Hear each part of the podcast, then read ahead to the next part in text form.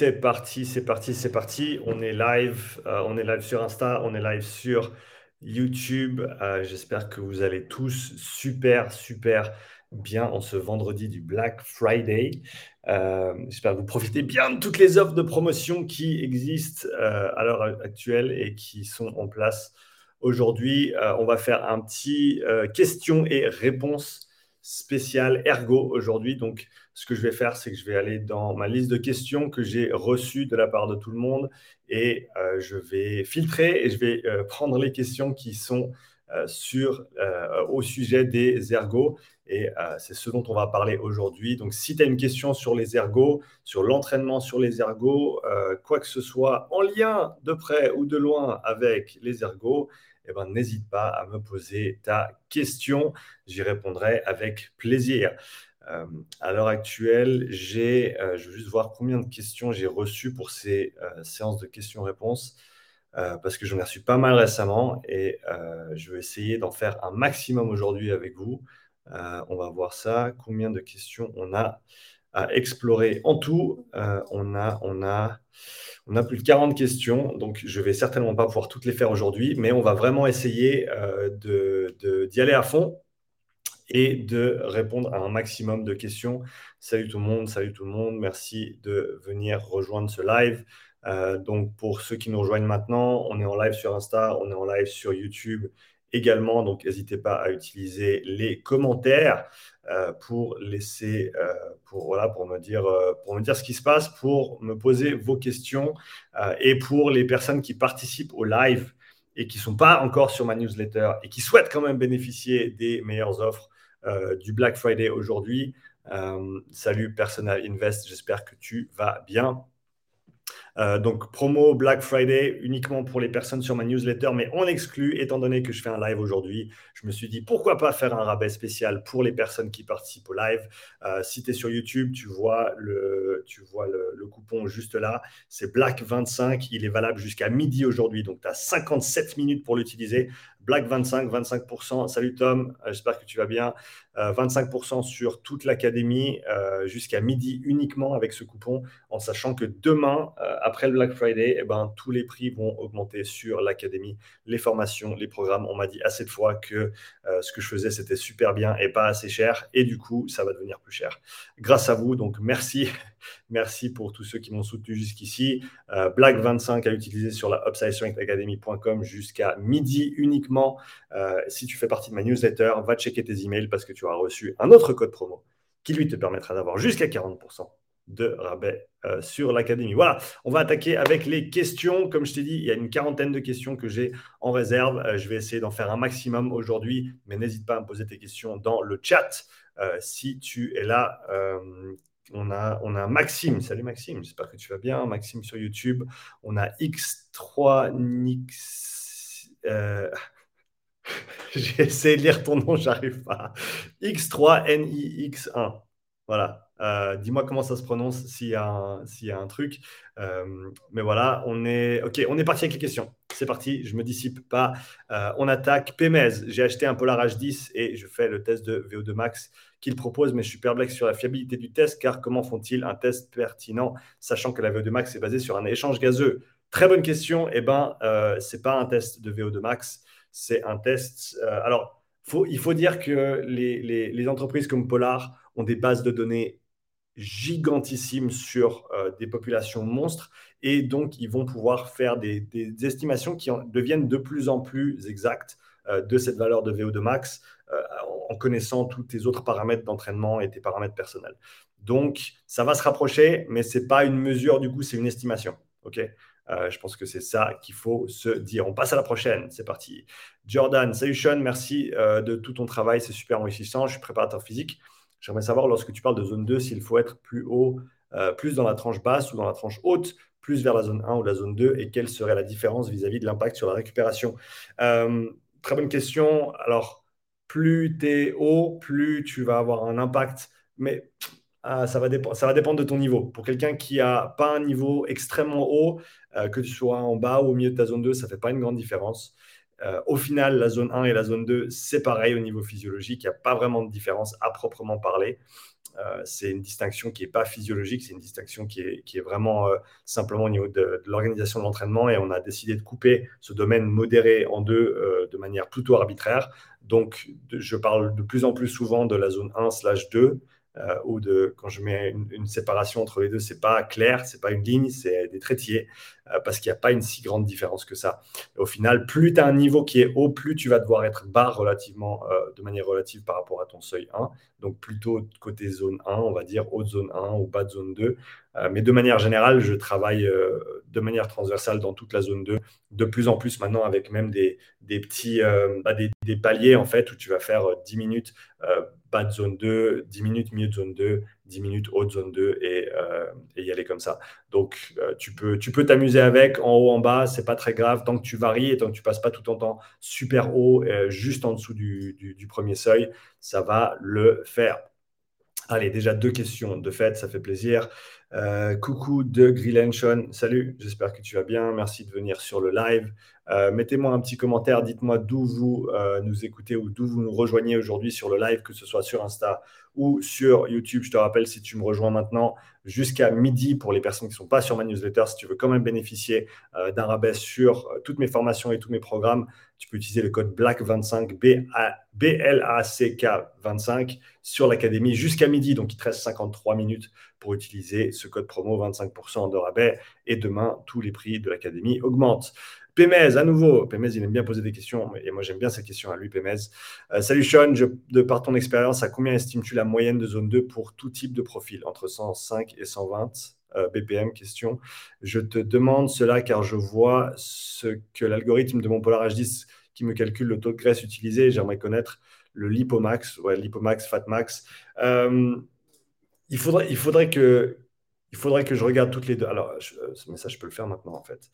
Euh, je vais aller voir dans ma table de données où je recense tous les résultats de tous les tests que j'ai, que j'ai effectués, euh, parce que je commence du coup à, regarder toutes ces, toutes ces données de manière agrégée. Et on peut voir la fréquence cardiaque, la fréquence cardiaque au seuil 1. alors, fréquence alors, seuil 1 en watts. Ta, fréquence cardiaque au seuil 1. Alors là, j'ai des pourcentages de FC max. Euh, et du coup, je vais les mettre en... Euh, je vais juste les organiser. Pourcentage de fréquence cardiaque euh, au premier seuil de tous les tests que j'ai effectués, ça va de 55% à 81%. 55% à 81%.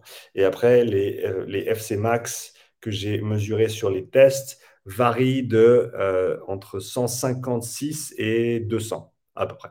Euh, pour la, plupart des gens que j'ai testés. Donc, je n'ai pas la réponse exacte à ta question, mais si tu veux faire un petit peu de maths, tu peux faire un petit peu de maths et tu peux déterminer du coup euh, avec ces pourcentages quelle va être la réponse. Mais tu vois qu'il y a une grande variation, donc je n'ai pas nécessairement de, de bonnes réponses à te donner en termes d'estimation. Ce serait, ce serait faux de ma part. je te le rappelle, si tu nous rejoins sur le live, pose-moi tes questions dans le chat. N'hésite euh, pas à me poser tes questions, euh, j'y réponds avec plaisir. On est là jusqu'à midi, midi et quart, je pense. Euh, Steve, je suis cycliste amateur et ma question est la suivante. Quand je roule à une intensité élevée, par exemple test FTP pendant 30 minutes, dois-je faire de grandes inspirations expirations pour garder mon souffle sous contrôle ou juste laisser aller mon souffle et respirer comme un asthmatique une fois arrivé à mes pulsations max? Euh, euh, je, n'ai jamais vraiment, compris ce paramètre. Merci beaucoup. Alors non, tu ne devrais pas respirer comme un asthmatique. idéalement, euh, idéalement, je te dirais qu'il faut que tu apprennes à contrôler ta respiration de manière à pouvoir rester en contrôle tout au long de ton effort. Parce que dès le moment où tu perds le contrôle de ta respiration, eh ben, au niveau psychologique, ça va devenir beaucoup plus difficile. Et donc, ça vaut la peine de euh, se focaliser sur la respiration et essayer de simplement rester en contrôle et de ne pas te laisser prendre par euh, cette envie de, lâcher ta respiration, entre guillemets. C'est quelque chose qui s'entraîne, c'est quelque chose que je recommande euh, que les gens fassent à basse intensité dans un premier temps et qui ensuite transfèrent cette pratique à plus haute intensité. Mais ça, c'est quelque chose que tu peux faire. Prochaine question, Antoine. En étant inscrit dans une box de CrossFit et en salle de fitness, qu'est-il possible de faire en salle pour progresser en CrossFit, programmation, etc. ben, tout ce que tu fais pas en salle de CrossFit, eh ben, tu vas le faire à la salle. C'est-à-dire que tu vas faire ton rampo, ton renfo, tu vas faire ton hypertrophie, tu vas faire euh, peut-être ton, conditionnement si tu le fais pas de manière spécifique euh, à la boxe. C'est une des choses que les meilleurs ont réalisé depuis un petit moment dans le CrossFit. Donc, c'est que pour être le meilleur, le ou la meilleure en CrossFit, eh ben, il faut pas faire du CrossFit. Et, moins tu fais de CrossFit, et en général, plus tu deviens meilleur dans le sport du CrossFit. Ce qui a du sens, parce qu'un marathonien, il passe pas sa semaine à faire des marathons. Un joueur de foot, il passe pas sa semaine à faire des matchs de foot. Et euh, donc, si on commence à raisonner avec ces, idées-là, eh ben, on voit que le crossfitter, il ne fait pas du crossfit toute la semaine. De loin pas. Peut-être il fait, et ça va dépendre du moment de l'année, ça va dépendre de son niveau aussi. Euh, donc, il y a pas mal de facteurs qui rentrent en ligne de compte. Mais en général, si tu veux t'améliorer en crossfit, fais moins de crossfit et fais plus de toutes les autres choses qui vont te permettre d'être meilleur en crossfit. De la gym strict, de l'haltérophilie, du renforcement, de l'hypertrophie, du conditionnement, etc., etc., etc. Voilà Antoine pour la réponse à ta question. J'espère que ça t'aura aidé. Jade, hello, hello, de retour sur la FAQ que tu mets en place régulièrement et que j'écoute avec plaisir. J'ai une petite question pour toi. Voilà, je prends ma FC le matin avec toutes tes recommandations et j'ai récemment écouté un podcast sur la fréquence cardiaque des sportifs et j'ai cru comprendre qu'elle était plus faible pour certains, surtout le soir. OK. J'ai fait le test et effectivement, ma FC au repos le matin est de 51, lorsque le soir, dans les mêmes conditions, elle est de 44. Aurait une explication étant donné que je suis sportive Il est normal que ma FC soit relativement basse, mais comment expliquer que ma FC du soir soit bien plus faible que celle du matin, sachant que mon expérience a été réalisée pendant plus d'une semaine sans aucune différence? Super intéressant, Jade. Et surtout, laquelle est la plus représentative de ma condition de santé? Euh, Voilà une petite question technique et de recherche sur le euh, sur le net, rien sur ce sujet. Encore merci pour tout ce que tu fais, pour tous les échanges de ton apprentissage, ta communication. Tu es une source inspiration, intarissable d'informations et je me régale grâce à toi. Merci beaucoup, Jade, euh, pour ces mots que tu partages. Alors, je n'ai pas la réponse. C'est très, très intéressant ce que tu nous dis là. Je n'ai pas la réponse et je pense que euh, je pense que tu peux aller sur Twitter et tu peux chercher un gars qui s'appelle Marco Altini, qui est le créateur de l'application HRV for Training et tu peux lui poser directement cette question. Et je pense qu'il aura une très très bonne réponse pour toi. C'est lui le spécialiste de tout ce qui est variabilité cardiaque, fréquence cardiaque au repos, euh, etc. Et je pense vraiment qu'il pourra te répondre directement. Donc Twitter, Marco Altini, et tu lui poses cette question. Euh, il faudra la poser en anglais, mais je suis sûr que tu t'en sors. Et il aura certainement une très bonne euh, réponse pour toi. Malheureusement, je n'ai pas la réponse à cette question. Prochaine question, Jérémy. Salut Sean, j'ai une petite question concernant la zone 2, évidemment et une incertitude la concernant. Sur bike, doit-on se baser sur le ressenti de la fatigue générale par l'effort? Par exemple, on pourrait avoir les cuisses qui brûlent un peu, ou bien doit-on se baser sur son seuil 1 que l'on ne doit absolument pas dépasser? Il y a quand même une différence d'intensité entre un travail à 110 et 140 BPM, et pourtant dans les deux cas, je serai en dessous de mon premier seuil. Donc, est-ce que je dois uniquement me baser sur les sensations? Ou bien les BPM Est-ce que la légère fatigue générée si je suis juste en dessous du premier seuil est un problème si je maintiens cette intensité? Ou bien est-ce qu'il faut éviter cela absolument afin d'en retirer tous les bienfaits de la zone 2 euh, D'après ce que j'en retire de tes vidéos, j'irai plutôt vers le ressenti des sensations, mais je voulais te demander afin de m'assurer d'être dans le bon. Merci à toi d'avance et ta mine d'or d'informations. Euh, alors, si tu as mesuré ton premier seuil via un test de lactate ou autre, je te dirais que euh, passe la plupart de ton temps euh, à, on va dire, 20 watts ou 10 battements de ton premier seuil. Et de temps en temps, tu peux aller passer un petit peu de temps plus proche de ton seuil numéro 1. Donc, haute zone 2, c'est comme ça que je tends à l'appeler. Ce, que j'ai commencé à faire récemment, c'est avoir des zones de A, B et C. A étant bas de zone 2, zone 2, B étant milieu de zone 2 et zone 2 C étant haute zone 2. Et en gros, tu vas alterner dans la semaine selon les séances. Et une séance dans la semaine, tu vas aller euh, chercher un petit peu plus haut sur la, zone de C, donc proche de, ce premier seuil. Euh, mais sinon, tu vas en rester assez loin simplement pour ne pas générer de fatigue et pouvoir bien récupérer avec tous les autres entraînements que tu fais. Thomas, bonjour Sean, je voulais savoir quelles sont les durées minimum, maximum à passer dans la zone 2 durant une séance pour en tirer tous les bienfaits. Merci d'avance. Plus c'est long, mieux c'est Thomas. Donc, euh, donc, mais je te dirais minimum 20 minutes idéalement 30 à 40 minutes. Si tu arrives à faire une heure, c'est top. Euh, tu peux faire plus, mais pas trop souvent. Et je te dirais, voilà, avec, ces, avec cette réponse, tu as tout ce qu'il te faut pour avancer. Euh, On a Alex sur euh, YouTube qui nous pose une question. Je te rappelle, si tu nous rejoins sur le live, pose tes questions dans le chat. J'y réponds avec plaisir. Alex, est-ce normal de trouver une zone 1 plus basse sur rameur que sur ski erg Euh, ça va dépendre quelle méthode tu as utilisée pour les trouver. Parce que la zone 1, déjà, comment est-ce que tu mesures une zone, zone 1 versus une zone 2 Comme je disais tout à l'heure, pour moi, il n'y a pas vraiment de différence au niveau physio entre une zone 1 et une zone 2. C'est le domaine d'intensité modérée avec des valeurs de lactatémie, par exemple, qui sont proches, voire équivalentes de celles du repos. Euh, donc, il n'y a pas vraiment de différence. Comment est-ce que tu trouves ta zone 1 et, euh, et comment est-ce que tu, tu, as fait ça sur le rameur et sur le ski? Je pourrais peut-être te répondre. Stéphane Goudin, salut. Salut à toi, Stéphane. J'espère que tu vas bien. Prochaine question, Jean. Bonjour Sean, tout d'abord merci beaucoup pour tes vidéos et ton partage de connaissances précieux, mais je t'en prie, je prépare actuellement le Luc Léger pour devenir sapeur-pompier de Paris. Pourriez-vous me donner des conseils quant au rythme respiratoire que je devrais aborder lors de l'épreuve Je pensais garder deux expirations sur deux foulées et une expiration sur une foulée. Merci encore. Euh, deux expirations sur deux foulées et une expiration sur une foulée. Alors, je ne suis pas sûr de comprendre. Je te dirais, essaie de simplement coordonner ta respiration à ton rythme de course et de le maintenir le plus longtemps possible. Euh, s'il faut doubler ou tripler tes respirations par foulée, euh, eh ben, il faut le faire à un moment donné. Mais de manière générale, essaye de, essaye de, de rester couplé au niveau de ta respiration et ça va t'aider à, ça à, à contrôler ta respiration et à pas perdre ce contrôle et ça te sera bénéfique. Global Perf, Global Perf, viens Global Perf, viens poser une question en direct sur Instagram. On va faire ça comme ça. J'espère que ça va fonctionner, je ne suis pas sûr.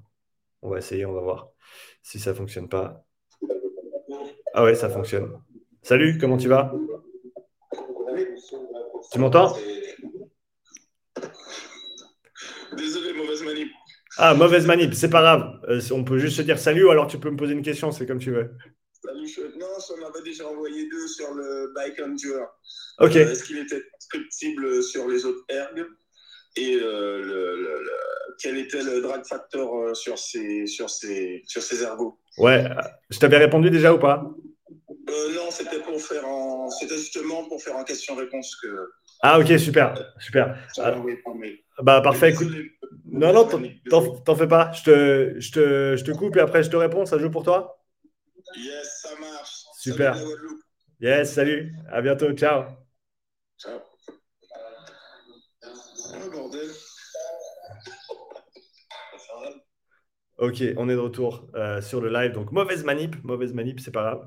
Euh, du coup, pour le programme Biker Endure, est-ce qu'il est transcriptible sur les autres ergos De manière générale, je te dirais non, parce que la majorité des gens n'ont pas euh, gagné le droit de faire un programme spécifique sur le rameur et, le ski notamment. Pour moi, la rameur et le ski doivent être considérés comme des modalités techniques, tout comme l'haltérophilie où tu vas travailler ta technique pendant euh, une période de une, durée euh, importante jusqu'à ce que tu maîtrises les fondamentaux, que tu maîtrises euh, ces mouvements-là pour ensuite aller chercher des max. tu vas pas faire des 1RM, tu vas pas faire des max euh, sans avoir une bonne technique euh, au rameur, euh, pardon, en altéro, lapsus révélateur. Et donc, c'est pareil sur le rameur et sur le ski. Donc, il faut que tu maîtrises d'abord ces, modalités-là. Bonjour Sean, merci pour la transmission de ton expérience. En attente d'un test, testing précis, comment conseilles-tu de définir ces zones? Merci beaucoup. Là, à l'heure actuelle, j'utilise deux moyens légèrement différents. Un via un test de puissance critique avec un, un, un effort de 3 et 12 minutes que tu retrouveras sur ma prog euh, Biker Power.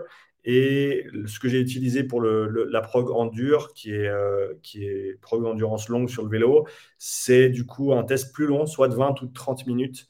Et on prend ensuite un pourcentage de, ce, on prend un pourcentage de, ce, de cette puissance pour euh, déterminer notre seuil 2 et à la suite de ça, avec des pourcentages, déterminer nos zones. Donc, pour faire simple, il faudra peut-être que tu regardes ça à nouveau pour les noter, mais une fois que tu as ton deuxième seuil, donc soit puissance critique avec un 3 et un 12, soit euh, qu'est-ce que j'ai pris dans le, dans, le test Biker Gendure, c'était 90% euh, de ta puissance sur 20 minutes pour ton seuil 2 et 95% de ta puissance sur 30 minutes pour ton seuil 2, si tu fais l'un ou l'autre, selon si tu fais l'un ou l'autre. À partir de ça, la zone 4, c'est entre 90 et 105% de cette valeur. La, zone, la transition zone 2, zone 3, c'est euh, je crois que j'ai utilisé 55%, ce qui est très conservateur pour la plupart des gens. Ça donne des zones 2 qui sont basses.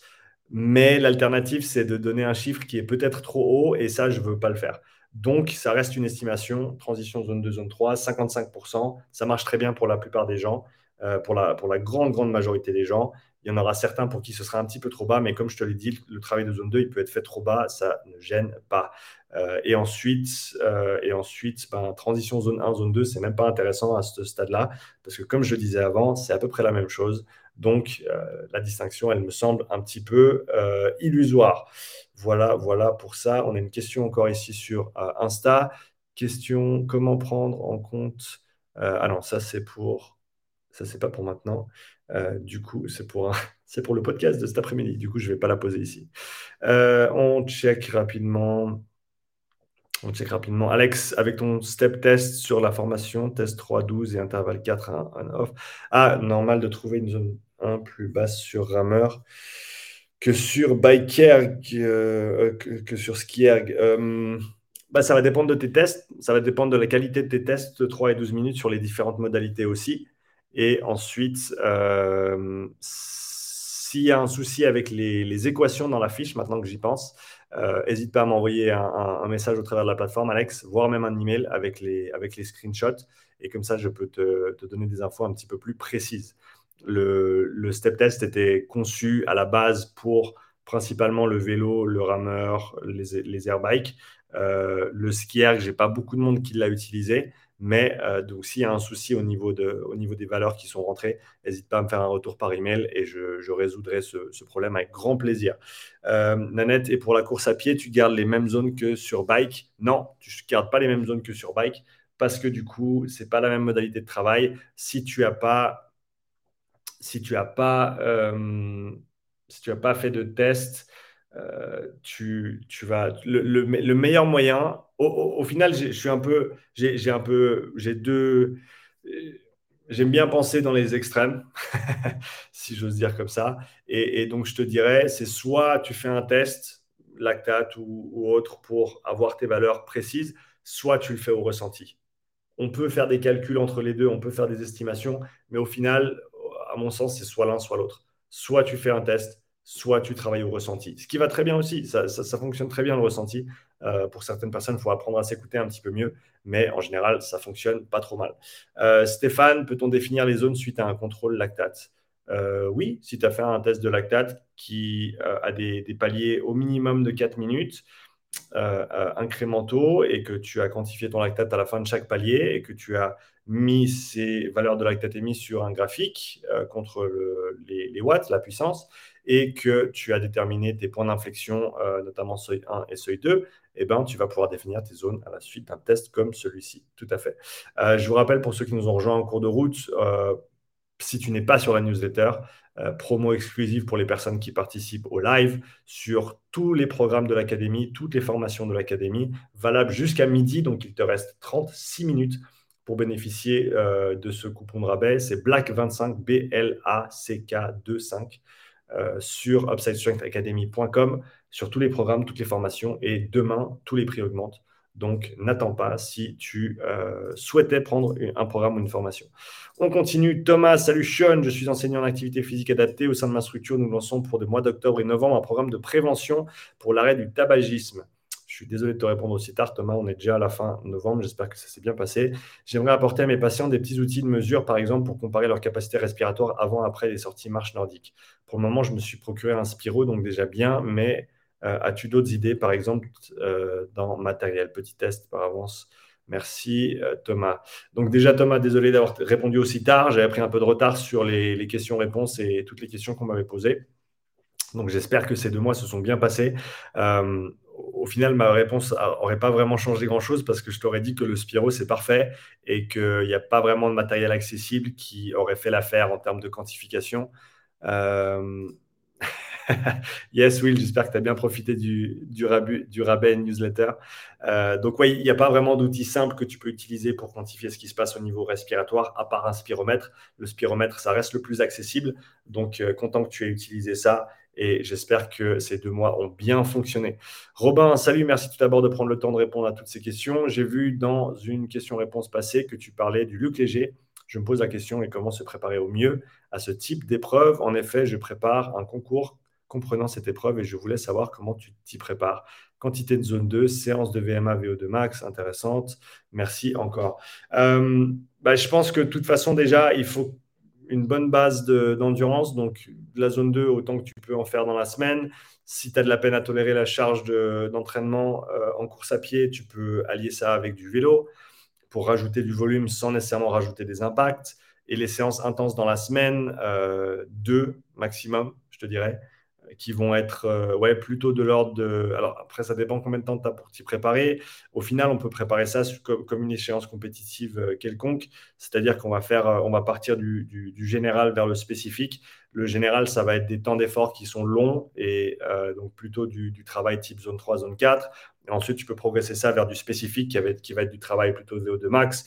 Du coup, c'est intéressant de le faire en continu. C'est intéressant de le faire avec des changements de direction aussi, de travailler ces qualités-là. Donc, tout ce qui est qualité d'accélération et de rebond vont être intéressantes à développer parce que ça va t'aider avec ces changements de direction pour qu'ils ne te coûtent pas trop d'énergie. Euh, mais, de manière générale, voilà, une, prépa, euh, prépa cohérente au niveau de la base et ensuite du travail général vers le spécifique euh, pour la préparation de, de, ton échéance compétitive. ensuite, Marc, sur les zones 2 et 3, je pense que le jeu du dumper peut avoir des effets sur les gains physiologiques. Exemple, damper bas, gain physio élevé pour les fibres de type 1. Plus on augmente le damper, plus on tend vers le développement des fibres de A puis de X. Ou alors je me plante complètement et du coup les fibres 1 vont évoluer sur les fibres 1 et 2. Et plus on monte en zone, plus on va tendre vers des bénéfices pour les zones de A et de X. Alors ce que tu dis, c'est vrai dans la mesure où, euh, et tu le vois en cyclisme, ils utilisent des cadences basses, notamment en zone 3 pour, euh, pour développer justement, pour aller, on va dire, recruter des unités motrices et donc des fibres un petit peu plus grosses, euh, donc plutôt de type de app, si on veut les catégoriser comme ça, et, euh, et augmenter l'endurance et, les, les, qualités de ces, de ces fibres-là, de ces structures-là. Donc oui, oui, tu peux tout à fait le faire comme ça. Après, si tu es en zone 3, je ne sais, même, sais pas dans quelle mesure tu peux vraiment aller recruter des fibres de type 2X, parce que la force qui doit être générée n'est pas, pas si importante que ça. Donc, je te dirais, ouais, ça va. Je n'irai pas jusqu'au 2x, mais je te dirais que oui, si tu réduis ta cadence, eh ben, tu vas aller recruter un peu plus haut sur cette chaîne de recrutement. Steph, salut Sean. Euh, que penses-tu du lien entre la fréquence cardiaque et les watts? D'après tes tests, j'effectue ma zone 2 autour de 110 watts, ce qui correspond à moi une FC entre 100 et 115. Est-ce la bonne intensité? Merci pour ta réponse et pour ton travail.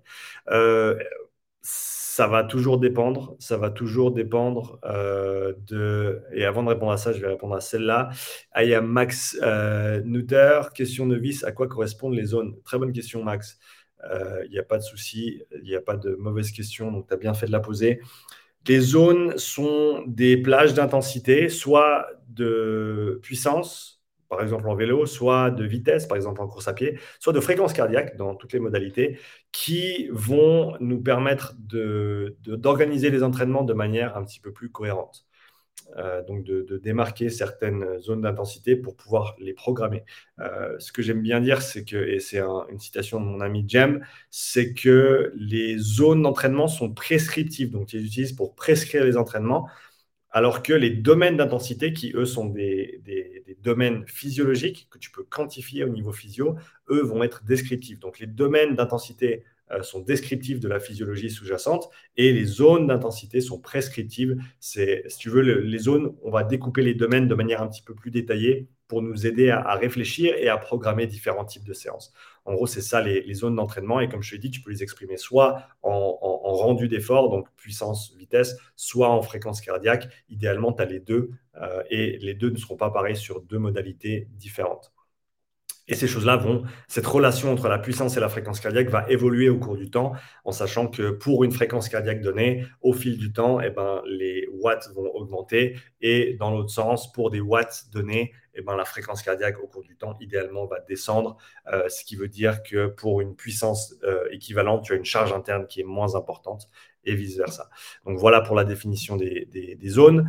Euh, Steph, donc, est-ce que c'est normal d'avoir 110 watts euh, en, haute zone 2 et entre 100 et 115 battements par minute? Ben, Si c'est les résultats que tu as eu de ton test, oui.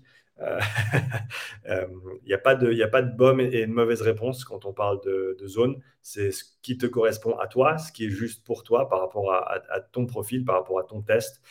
donc, je ne peux pas te dire si c'est juste ou si c'est faux, mais si tu as fait le test, on va être dans les bonnes, dans les, environs. Steph, Hello autre question, que penses-tu des home trainers versus un bike également l'usage des pédales anti-bloquantes pour accentuer la phase de tirage Merci. Euh, si tu es cycliste et que tu vas passer du temps sur la route et que tu veux passer du temps sur ta monture à toi, eh ben, home trainer, c'est super intéressant. Si tu fais du crossfit ou si tu ne fais pas du vélo sur route euh, ou que ce n'est pas ton objectif principal, un bike erg fait très bien l'affaire. Tu peux aussi, euh, les pédales, ça peut être intéressant. Ça peut être intéressant, mais voilà, là, on part vraiment sur des paramètres côté cyclisme qui ne sont pas intéressants pour la plupart des gens. Même si, je dirais, ça peut être un, ça peut être un paramètre d'entraînement supplémentaire à, inclure et à explorer et, à développer. Donc, pourquoi pas? Mais euh, je dirais que ce n'est pas nécessairement le, plus intéressant. Euh, prochaine question. Natacha, bonjour. Petite question par rapport à la vidéo sur les deux minutes. D'accord. Euh, je ne suis pas sûr d'avoir saisi. Ça explose. Dans quel sens à la deuxième minute Ah, d'accord. dans le sens, on est donc on arrive à faire plus ou l'inverse? Alors, ce qu'elle veut dire, Natacha, et ce que je voulais dire par ma vidéo des deux minutes, c'est que quand tu commences un effort, donc tu as fait ta pause, ou tu, fait un, tu pars de, zéro, tu es au repos, et tu commences un effort, ça prend à peu près deux minutes, sauf si c'est un effort absolument max, sauf si c'est un sprint. Mais quasiment pour tous les efforts qui, qui sont sous maximaux, quand tu pars du repos et que tu commences une activité, le temps que tu établisses un équilibre au niveau interne entre euh, notamment tous les systèmes d'utilisation de l'oxygène. Donc, si on est sur un vélo, ça va être les jambes. Donc, que tes, muscles au niveau du bas de la jambe, euh, ou de, la jambe, pardon, euh, des quadrilles du bas de la jambe aussi, se mettent en action. Tu as une utilisation de l'oxygène qui se passe de manière instantanée. Et ensuite, tu as les systèmes d'apport de l'oxygène, donc cardiaque et respiratoire, qui vont répondre à cette demande. Ça prend à peu près deux minutes pour que tout ça s'équilibre. Ce qui veut dire que les deux premières minutes de l'effort, en général, ne sont pas représentatives de la charge que va représenter cette intensité-là euh, dans, la, minute 3, 4 et 5. C'est ça que je voulais dire par les deux minutes. C'est que les deux premières minutes d'un effort, si ce n'est pas un effort maximal, euh, les deux premières minutes de l'effort ne sont pas représentatives de la charge interne. Et à partir de la deuxième minute, c'est là où tu arrives à peu près à l'équilibre et c'est là où tu sais vraiment ce qui t'attend pour le reste de ton effort. J'espère que c'était assez clair comme ça. Natacha. Euh, je vous le rappelle pour ceux qui nous ont en cours de route, petite promo pour les gens qui ne sont pas sur ma newsletter mais qui voudraient bénéficier euh, du Black Friday jusqu'à midi, donc il te reste 27 minutes. Tu peux utiliser le code BLACK25 sur la Upside Strength Academy euh, pour tous les programmes et toutes les formations. Et à partir de demain, tous les prix montent sur l'académie. Donc profite, profite pendant que tu peux. Massi, bonjour, j'espère que vous allez bien. Je vais bien, je te remercie Massi. Je suis personal trainer et j'avais déjà pu voir les avancées sur les filières, les nouveautés. Les vôtres viennent compléter et c'est génial. J'avais juste une question. On sait que donc cela se joue en millisecondes, mais si nous prenons un simple exemple d'un 5000 mètres, comment serait comment serait l'évolution des quatre filières durant ce timing? Dans les modèles classiques, on les connaît, mais je n'arrive pas à en trouver par rapport au nouveau paradigme. Mille merci et super journée à vous. Merci. Euh, alors, comment interagissent toutes les filières sur un effort de, par exemple, sur un 5000 mètres? Euh, Alors, dis-toi que comme tu l'as bien mentionné, toutes les filières sont actives en, dessous de, 150 millisecondes. Donc, il n'y a, pas de, filière qui s'active pendant un certain temps et ensuite les autres s'activent plus tard. Elles s'activent tout, de suite. Après, il y a aussi quand même une idée de la contribution énergétique. Il faut te dire que la filière de la phosphocréatine, c'est vraiment, moi je la vois presque comme une, comme une réserve tampon, en fait, parce que ta phosphocréatine, elle va être utilisée instantanément euh, et tu vas bien sûr essayer de la resynthétiser euh, assez rapidement pour pouvoir continuer ton effort. Et cette resynthèse va se faire par le biais, euh, un, de la glycolyse et deux, de, de, la filière oxydative. Et donc, tu as ces deux processus qui travaillent de pair, en fait. Parce que du coup, la glycolyse, oui, elle va produire de l'ATP rapidement, mais elle va aussi produire du lactate. Ce lactate, tu le réutilises dans tes mitochondries si tu as les infrastructures qui ont été développées. Et euh, ensuite, ben, au travers de la, chaîne de transport des électrons, tu vas également pouvoir, euh, tu vas également pouvoir euh, recycler cet ATP et du coup ensuite utiliser cet oxygène en fin de, chaîne et, et, continuer à maintenir un équilibre interne par rapport à toutes ces, toutes ces différentes filières. Donc, au, final, ce que, je, ce que je te dirais presque, c'est qu'il semblerait en tout cas que euh, il y a une interaction super intéressante entre la filière de la glycolyse et la filière dite euh, aérobie, d'accord? Que ces deux choses marchent euh, ensemble et que euh, il y a, je ne sais pas dans quelle mesure c'est intéressant de les dissocier ou de d'analyser leur comportement respectif au cours du temps. On sait que par exemple pour la filière aérobie, eh ben, il y a un temps de latence pour la, qui est la, cinétique de, euh, de, départ, on va dire, de la, de la, VO2, qui va monter progressivement et qui va ensuite atteindre un plateau. Alors, ça dépend, ça dépend toujours de l'intensité de ton effort, si elle atteint un plateau ou pas. Euh, donc, encore une fois, sans avoir le, contexte exact, c'est dur à dire. Mais en gros, ça va monter et ensuite, on va atteindre un, certain équilibre normalement, sauf si on est sur des efforts de moins de 30 minutes, ou du coup, s'il est très, très bien géré, cet effort, on va quand même avoir une augmentation progressive de ces paramètres tout, tout au long de l'effort, euh, jusqu'à arriver à la fin de l'effort. Et si on ne s'était pas arrêté, l'échec serait survenu assez rapidement après. Donc, je ne sais pas. Ça, c'est vrai, c'est vrai de le dire, mais, mais cette cinétique de, la VO2, elle, elle, est, elle, est, assez rapide en fait. De l'ordre d'une minute, moins d'une minute, euh, pour atteindre des, valeurs euh, stables. Ou, alors, pas stables, parce qu'après, il y a le, la composante lente de la VO2. Donc, je ne veux pas dire stable, mais une fois qu'on qu'on est, qu'on est, passé ce, palier de, euh, de, départ, on va dire, au niveau de ces paramètres-là, il y en a pour à peu près une minute. Donc après, il y a, y a, tout qui est, y a tout qui est en jeu, il y a tout qui est activé, il y a tout qui fonctionne. Et je ne sais pas dans quelle mesure c'est intéressant de les, de les, dissocier sur la, sur la durée. Parce que comme, tu l'as dit, tout est actif d'entrée de jeu. Et, donc après, ce qui va s'articuler, c'est simplement la, continuité de, de, différents paramètres en interne. Mais la contribution sur un effort continu, euh, elle ne va pas nécessairement changer beaucoup au-delà de, la, première minute. Sauf si on te parle, de, par exemple, de l'inhibition de la glycolyse du fait d'une augmentation de l'acidité euh, au niveau interne. Ça, c'est des choses que je suis encore en train d'essayer de, mieux comprendre, donc je ne vais pas m'étendre là-dessus. Mais voilà, ce qui est à retenir, c'est qu'en dessous de 150 millisecondes, toutes les filières sont activées, entre guillemets, et que tout fonctionne euh, ensemble. Tout est lié, tout fonctionne ensemble.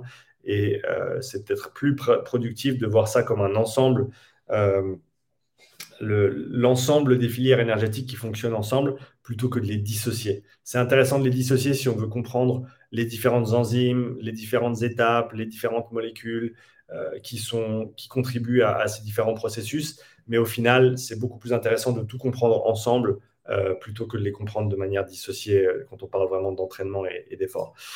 Corentin, voilà, j'aimerais savoir si tu aurais des livres en français à me conseiller, s'il te plaît. Merci encore. Euh, des livres sur quoi? Des livres, j'en ai plein te conseiller, mais je ne sais pas ce que tu veux comme livre.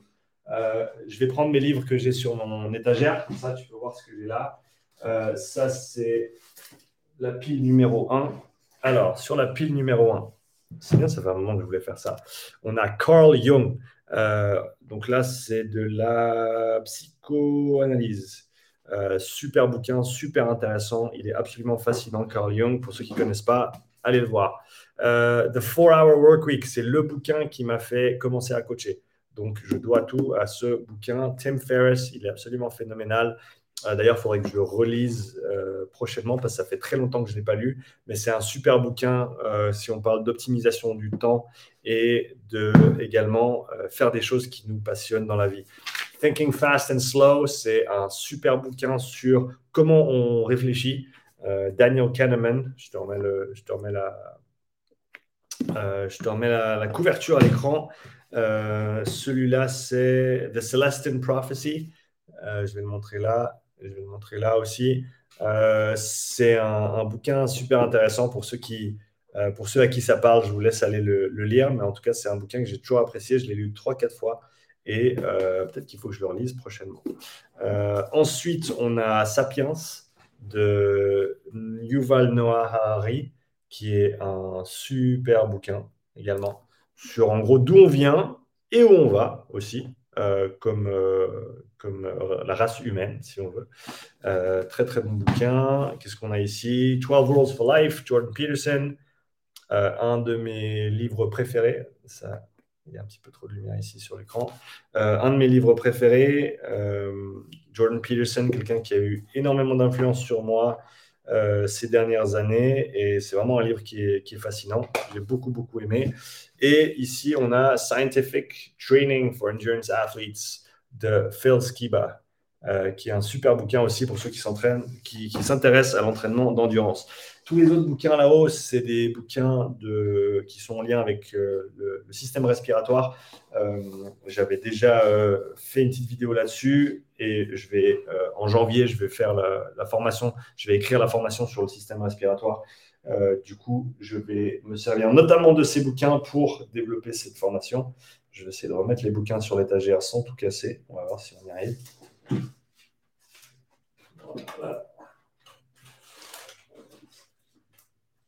Magnifique. Ok, on repart sur les questions. Corentin, j'espère que toutes ces suggestions de, euh, livres te conviendront. Euh, Milan, salut, je pratique la course à pied et le street workout. 7 reps endurance. Je fais également régulièrement du vélo pour la zone 2. J'ai un cœur qui bat relativement lentement et sur mes sorties vélo, je tourne entre 95 et 105 BPM. Et j'ai remarqué que sur mes séances de street, pendant une heure à deux heures, j'ai un BPM moyen sur beaucoup de séances à 95-100 selon l'intensité des séances. Est-ce que cela travaille également ma zone 2 pendant ma séance de street? Non. Euh, une des qualités de la zone 2 ou un des paramètres de la zone 2, c'est qu'on a euh, des contractions musculaires qui sont très très faibles qui nous permettent d'avoir un flux sanguin continu, qui nous permettent d'avoir toutes les adaptations au niveau vasodilatoire, développement des capillaires, etc. etc. Donc non, ton street workout n'est pas de la zone 2, parce que la zone 2, ce n'est pas juste des battements par minute, c'est euh, tout le contexte qui va autour par rapport aux, adaptations qu'on recherche. Julien, hello Sean, merci déjà pour tout le contenu. J'ai une question sur la zone 2 penses-tu qu'il serait plus efficace de faire des efforts de basse intensité sur des séances propres à ça ou suite à une séance de haute intensité? Euh, Je ne vais pas lire le reste de ta question parce qu'elle est longue, mais je vais te répondre euh, à ta question ici directement. Euh, les deux, idéalement. Donc, quand tu fais des séances intenses, tu fais une équipe active derrière, que tu peux considérer comme la zone 2, et plus ou moins longue selon le temps que tu as à disposition. Et tu fais aussi des séances et tu fais aussi des séances dédiées euh, à la zone 2. Moi, je l'approcherai comme ça. Romain, hello Sean, est-ce possible de remplacer une séance de zone 2 du programme Biker avec puissance par une séance de zone 2 run? Ou c'est mieux de rester sur le bike pour la zone 2, plus simple à respecter? Merci d'avance et merci pour ton travail. Euh, est-ce que c'est possible? Oui. Est-ce que la plupart des gens vont le faire et vont courir trop vite et du coup vont pas avoir les bénéfices de la zone 2 Oui. Donc, si tu décides de remplacer une séance de zone de vélo par une séance de zone de course, fais-moi une faveur et euh, alterne entre la course et la marche, sauf si tu es quelqu'un de très bien entraîné en course à pied, auquel cas tu peux courir, mais il faudra courir lentement. Euh, petit scoop, la plupart des gens ne peuvent pas courir en zone 2. La plupart des, je ne te parle pas d'athlètes entraînés en course à pied, je te parle de, de la majorité des gens ne peuvent pas courir en zone 2. C'est-à-dire que si tu cours pendant une période plus ou moins prolongée, tu vas sortir de ta zone 2 et du coup euh, sortir de l'état interne qu'on recherche pour, euh, faire place aux adaptations euh, que l'on veut. Et du coup, tu ne vas pas avoir les bénéfices escomptés. Donc, pour la plupart des personnes de la course, c'est pas de la zone 2. Et il faut soit marcher, soit alterner entre de la course et de la marche pendant un certain temps, jusqu'à ce qu'on ait développé les qualités nécessaires à faire en sorte qu'on puisse rester en zone 2 tout en courant de manière continue Voilà ma réponse. Salut Sean, j'ai écouté ton podcast avec Agile Training et j'ai deux petites questions à te poser si tu es OK pour me répondre. Comme toi, j'aime bien me torturer à la tête, me torturer la tête sur des petits détails et savoir ce qu'il se passe physiologiquement dans notre corps lorsqu'on passe le seuil SV1, donc seuil ventilatoire 1, la lactatémie qui augmente. Alors, je te reprends là-dessus, petite distinction. Le SV1, le seuil ventilatoire 1, c'est un point d'infection au niveau des paramètres ventilatoires qu'on va quantifier, pas euh, lactase. Donc, soit tu parles de SV1 et tu nous dis qu'il y a ce point d'infection au niveau des paramètres respiratoires, soit on dit SL1, donc seuil du lactate 1, et là, on parle des paramètres de lactatémie qui vont euh, augmenter. Tu mentionnes le fait que ce lactate produit par la glycolyse et donc dans le cytoplasme est transféré dans le réseau mitochondrial. Oui. Ma question est la suivante. Ce lactate est-il utilisé par le cycle de Krebs? Oui. Euh, comment cela est-il possible? Car pour moi, le premier réactif de ce type est l'acétyl-CoE qui provient du pyruvate. Euh, parce que tu as le la pi, comment c'est? Lactate. C'est le pyruvate euh, pyruvate dehydrogenase et tu as le lactate dehydrogenase aussi. Parce que ces deux, en fait, elles, peuvent se remplacer l'une et l'autre. Selon l'état interne, selon les besoins énergétiques, tu as soit du pyruvate, soit du lactate et inversement. donc, donc ton pyruvate, il va, il va avoir cet effet-là. Et, récemment, j'ai lu quelque chose à ce sujet encore, et il semblerait que le lactate puisse passer directement dans la mitochondrie. et, mais je me rappelle plus après comment il se comment ensuite il prend part à, ces différents processus dans le cycle de Krebs notamment. deuxième petite question, le travail de basse intensité permet de récupérer car active, active le système nerveux parasympathique, oui ou alors le travail en zone 2 permet des modifications histologiques, augmentation de la capillarisation plus réseau mitochondrial, ce qui permet par la suite de récupérer une fois l'activité de basse intensité effectuée. Oui, les deux, effet direct ou différé post-effort. Les deux, les deux. On a, des, adaptations centrales et on a des adaptations périphériques à la fois.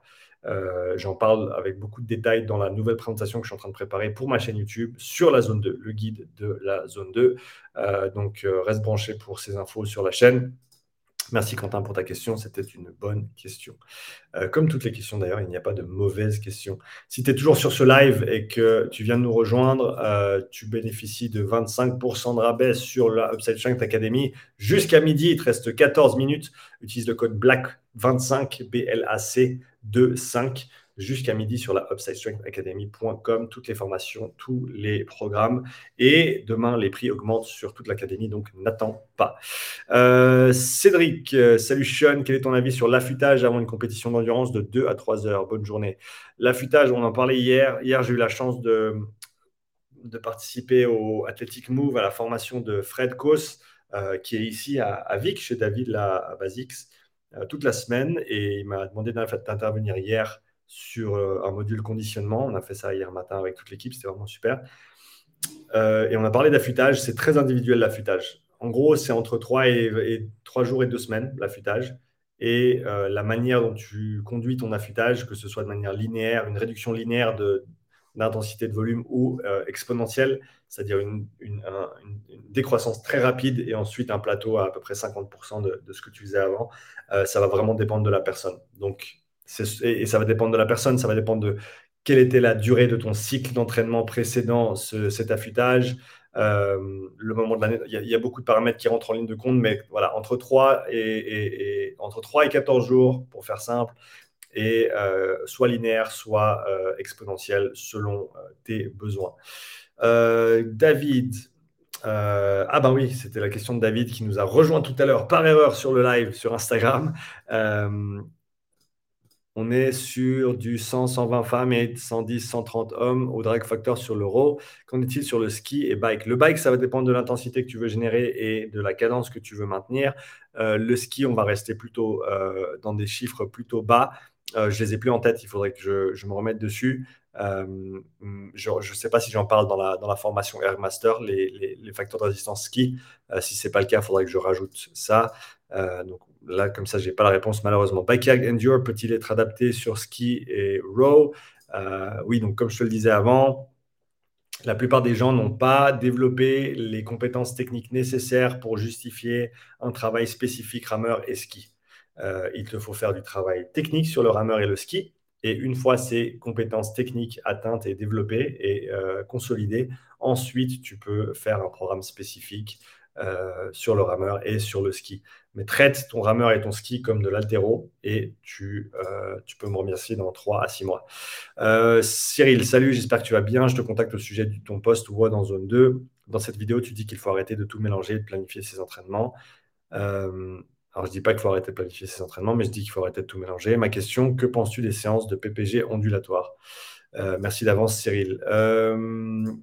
la PPG ondulatoire, Laisse-moi voir si on trouve une définition. PPG ondulatoire. Euh, entraînement sur corde ondulatoire. Je ne pense pas que c'est de ça dont tu parles. La planification intelligente de l'entraînement module euh, ondulatoire. Ah, ah oui. Euh, parce que ondulatoire, ça veut tout dire. Parce que de toute façon, le volume et l'intensité, ils vont onduler. Et donc, ça va dépendre selon ce que tu veux, selon ce que tu veux faire. Donc, j'ai peur de ne pas comprendre ta question avec assez de précision pour y répondre convenablement. Euh, mais de manière générale, les, PPG dû la, la, manière dont je le comprends, et si je comprends ta question, encore une fois, euh, la planification ondulatoire, ça va être intéressant dès le moment où tu as des saisons de compétition qui sont très longues et tu n'as pas l'opportunité de faire des blocs de, travail dédiés euh, pendant plusieurs mois en préparation pour une période de compétition. Donc, par exemple, des joueurs de rugby, des joueurs de foot qui passent la majorité de l'année à, devoir être en forme pour le week-end. Euh, là, une approche ondulatoire va être intéressante du fait que du coup, tu vas, on peut appeler ça de l'intégration verticale aussi. Tu vas intégrer chaque semaine tous les paramètres de l'entraînement, mais tu vas faire onduler les paramètres de, volume et d'intensité au cours du temps pour, euh, selon la phase de développement et selon ce que tu cherches à faire. Euh, j'espère que j'ai répondu à ta question. Euh, Tom, salut. Si le but. J'ai perdu ta question. Alors là, salut. Si le but est santé et longévité plutôt que performance, quelqu'un qui veut faire de la zone 2, disons trois fois par semaine, aurait-il intérêt à faire le même sport tout le temps ou plutôt trois sports différents? C'est un peu une question spécialiste versus généraliste en supposant que la personne n'a pas de préférence particulière. Alors, je vais retourner ta, réponse euh, dans une troisième euh, perspective qui n'est pas inclue dans ta question. Euh, j'ai dit n'importe quoi, mais j'espère que tu m'as compris. je vais te dire, si tu en as trois à choix, fais-en une pendant trois mois. Les trois mois suivants, tu fais la deuxième, et les trois mois d'après, tu fais la troisième. Donc, passe un petit peu de temps à utiliser la même modalité, mais en même temps, tu pourrais aussi dire de faire les trois en même temps. Tu fais modalité 1 dans la semaine, modalité 2 et modalité 3. Et tu as tes trois séances. Pour, le, pour la santé, euh, ouais, non, je reviens sur ce que j'ai dit. Fais tout en même temps. Fais les trois. Fais les trois dans la semaine et progresse-les euh, gentiment, gentiment au cours du temps. Je te, le donnerai comme ça. Si c'était pour des objectifs de performance, j'irais peut-être dans l'autre sens. Mais euh, encore une fois, je pense que l'argument, il peut être fait des deux côtés. Donc, les les deux sont justes. Baptiste, désolé, je te dérange à nouveau, tu ne me déranges pas du tout, Baptiste, c'est pour ça qu'on est là, on répond aux questions. J'ai fini ton podcast sur ta vision des filières. En fait, on se rend compte clairement sur le point final qu'un travail respiratoire peut amener une progression sur de la force pour de la force euh, grâce à la livraison d'oxygène plus rapide et plus efficace sur le muscle. Il faut donc travailler la zone 2 pour les athlètes plus confirmés. Euh, alors, je vais partager ça en deux parce qu'il y a deux questions très différentes. La première, c'est le paramètre respiratoire pour progresser sur la force. Le paramètre respiratoire, il va pas nécessairement être super intéressant pour, pour, le, travail de force. Cependant, cependant à mon avis, euh, et de, des retours que j'ai eu jusqu'à maintenant des athlètes qui ont suivi ma programmation respiratoire, avec le Breathway notamment, c'est qu'en développant ton contrôle au niveau euh, respiratoire, surtout au niveau amplitude ou, excursion, amplitude diaphragmatique, euh, tu vas eh ben, pouvoir et savoir être capable de générer des pressions intra-abdominales euh, beaucoup plus importantes qu'avant. Ce qui est intéressant pour la stabilisation de la colonne et donc dans un cadre de renforcement, de travail de force avec des charges externes, euh, ça peut être super intéressant le développement à, ce niveau-là, mais ce n'est pas nécessairement au niveau de la livraison de l'oxygène que je mettrai l'accent, plutôt sur le contrôle du diaphragme. Euh, il faut donc travailler la zone 2 pour les athlètes plus confirmés. Ça, oui, de toute manière, peu importe le niveau d'athlète, je te dirais, euh, mais ce n'est pas nécessairement pour ce paramètre de transport de l'oxygène que tu le fais. En partie, oui, densité d'hémoglobine, densité volume plasmique, ce genre de choses. Euh, plus tu as de sang, plus le cœur il se remplit, plus il bat fort, ou plus chaque battement pousse de, sang dans la circulation. Donc ça, c'est une chose à considérer. Euh, mais donc de toute façon, oui, le travail de basse intensité, il va être bénéfique pour tous les athlètes. Comme je dis souvent, entre 1 et 35 heures par semaine. Euh, le contexte décidera où tu te trouves sur ce spectre de volume. Benjamin, salut Sean, j'espère que tu vas bien. J'avais une petite question. Quel calcul utilises-tu pour calculer la masse grasse? Est-ce que tu changes en fonction de la couleur de peau, le sexe, l'âge, etc. Je n'ai pas de calcul. Euh, je n'ai pas de calcul parce que la seule bonne manière de déterminer la masse grasse, c'est une autopsie. Et comme je ne suis pas dans ce business-là, eh ben, euh, je ne m'amuse pas à le faire. Donc, euh, je sais qu'on peut faire des DEXA, je sais qu'on peut prendre les calipers, les, petits clips qui nous permettent de mesurer les plis à différents endroits et avec une formule déterminée euh, la, masse grasse de la personne. Euh, mais je ne m'aventure pas dans ces eaux-là, en tout cas pas pour l'instant. Euh, et, donc, je laisse ça aux professionnels. Donc, Benjamin, malheureusement, je n'ai pas de très, très bonne réponse. Pour toi, pour ceux qui nous ont rejoints récemment, il te reste 5 minutes pour bénéficier des 25% off sur toute l'académie si tu participes à ce live. Si tu es sur ma newsletter, va checker tes mails parce que tu auras reçu un coupon ce matin ou hier soir à minuit pour une promo encore plus intéressante que celle-ci. Mais donc voilà, si tu es sur le live, si tu es intéressé par ce que j'ai à proposer sur l'académie, notamment des formations pour les coachs, des programmes d'entraînement pour les coachs et les, athlètes, Black 25 jusqu'à midi, 5 minutes pour bénéficier de ce rabais B-L-A-C-K-2-5 sur la Upside Strength Academy. On va encore faire quelques questions. Bah, c'est pas mal, on a, on a avancé aujourd'hui sur les questions. Merci d'avoir euh, participé à ce live. Euh, on va attaquer la question d'Anthony. Euh, Anthony, question à propos des mitochondries. Ouais, pourrait-on les comparer à un cerveau? Les mitochondries que tu peux voir derrière moi ici et derrière moi ici, que ma petite femme a euh, dessiné. Si tu m'écoutes en audio, en rediffusion, je suis en train de, diriger les, gens vers mon mur. Euh, ces, mitochondries qui sont très jolies du coup, mais qui ne sont pas la bonne représentation des, des mitochondries, parce que les mitochondries, c'est un réseau, c'est un réseau à l'intérieur de nos cellules. On appelle ça maintenant le réticulum mitochondrial. Donc ces mitochondries, elles sont ces mitochondries, elles sont jolies sur Insta et sur, euh, sur YouTube, mais euh, ce n'est pas comme ça qu'elles existent. Elles flottent pas simplement. Non, non, c'est une structure, c'est une architecture euh, littéralement dans nos cellules, ce qui est fascinant. Pourrait-on les comparer à un cerveau, car elles se multiplient sur ce que l'on respire, ce, ce qu'on lui apporte en nutriments, et je pense étroitement à notre mindset. C'est assez philosophique comme question que tu nous poses ici, Anthony. Est-ce que les mitochondries, c'est comme des cerveaux? Euh, je ne sais pas si je ferai ce parallèle. Je ne sais pas, je sais pas si je ferai ce parallèle. Euh, mais je pense que si tu pousses la réflexion assez loin, tu peux peut-être trouver un parallèle intéressant sur ces côtés-là. Moi, je ne moi, je les vois pas comme des cerveaux. Euh, ah, ok, d'accord. peut-être, peut-être dans le cadre où c'est des entités techniquement qui sont externes aux nôtres. Hein, L'ADN des mitochondries n'est pas la même que l'ADN humain ce qui est assez fascinant. Euh, donc, euh, donc c'est, ça, c'est vraiment intéressant. C'est techniquement des, bactéries hein, euh, avec lesquelles on a une, relation, une interaction symbiotique. donc, on est en symbiose avec les, mitochondries. et donc, voilà, tu, pourrais dire que, c'est un cerveau si tu veux. je ne suis, suis, pas sûr de très, très bien comprendre ta question, mais j'aime la manière dont tu réfléchis, Anthony.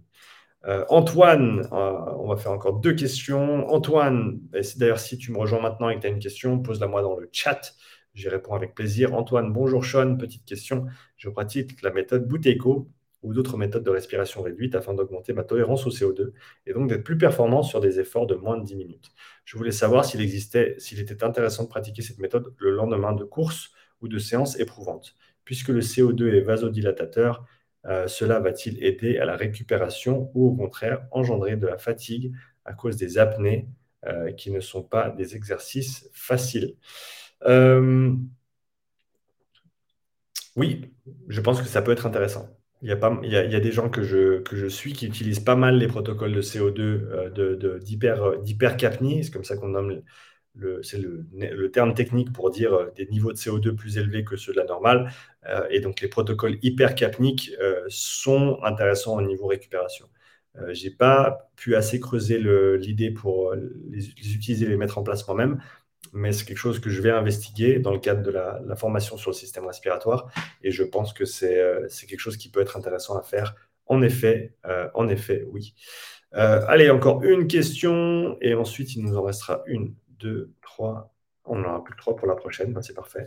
Euh, comme ça, vous aurez le temps de poser vos questions. Pour ceux qui veulent poser des questions pour la prochaine séance de questions-réponses, euh, n'hésitez pas à aller sur ma chaîne YouTube, dans la vidéo, euh, dans la dernière vidéo questions-réponses, et dans la description, tu trouveras un lien vers un formulaire qui te permet de poser des questions pour mes séances de questions et réponses. Johan, dernière question pour la journée, les amis. Salut Sean, petite question. J'aurais voulu avoir ton avis sur les montres connectées, Garmin Polar ou autres. Est-ce que d'après toi, les infos récoltées sont intéressantes et utilisables? Les montres connectées, alors, elles sont très pratiques pour les coureurs. Ça, je le sais. Et ça, j'en suis convaincu parce que du coup, c'est intéressant de pouvoir euh, savoir rapidement et précisément au niveau de ta vitesse, si tu as un GPS dans la montre, au niveau de ta fréquence cardiaque, si tu as bien calibré tes zones sur la base de tes données physiologiques, de, pouvoir simplement quantifier tes efforts. Donc ça, c'est intéressant à mon avis. Euh, après, comme à l'heure actuelle, je ne cours pas, donc euh, et, et j'ai pas de montre, euh, j'ai pas de montre moi-même. J'étais en train d'en tester. Alors c'était pas une montre, j'en parlerai dans une autre vidéo. Je vais pas m'étendre là-dessus maintenant. Mais euh, personnellement, moi qui passe beaucoup de temps sur le vélo et sur les ergots de manière générale, c'est pas quelque chose qui m'intéresse énormément. Parce que du coup, j'ai les, données devant les yeux sur le vélo et euh, les watts, la fréquence cardiaque, etc. Mais pour quelqu'un qui court, je pense que ça peut être très intéressant. Euh, je pense que ça peut être intéressant pour quantifier tes séances, pour voir ce qui se passe en temps réel. donc, je suis tout pour. je suis tout pour. Je sais que ces trucs-là, c'est assez cher quand même. Donc, il y a ça à considérer il y, a le, budget quand même. Mais voilà, si tu cours beaucoup et que tu t'entraînes sérieusement et que tu veux quantifier ce que tu fais, je pense que c'est une très bonne manière de le faire. Euh, voilà les amis, on est arrivé à la fin du live. Il est midi, euh, une heure de live sur euh, ce question-réponse spécial Ergo. Merci d'être venu poser vos questions. J'espère que le live vous a plu. J'espère que vous avez appris deux, trois trucs, ou en tout cas que j'ai pu vous aider. Euh, je vous dis à la prochaine pour le prochain questions et réponses. N'hésitez pas, si vous avez apprécié ce contenu, à le partager avec vos amis, que ce soit sur Instagram, que ce soit sur YouTube ou autre part, bien sûr, avec le petit bouton de partage. Euh, laisse-moi un petit like si tu as apprécié le contenu, bien sûr, parce que tu sais que ça m'aide beaucoup. Et sur ce, eh ben, je te souhaite une très belle journée. Euh, et je vais essayer de couper les deux lives en même temps. On va voir si c'est possible. Euh, je vous souhaite tous une très bonne journée et à la prochaine pour euh, un nouveau question-réponse. Ciao les amis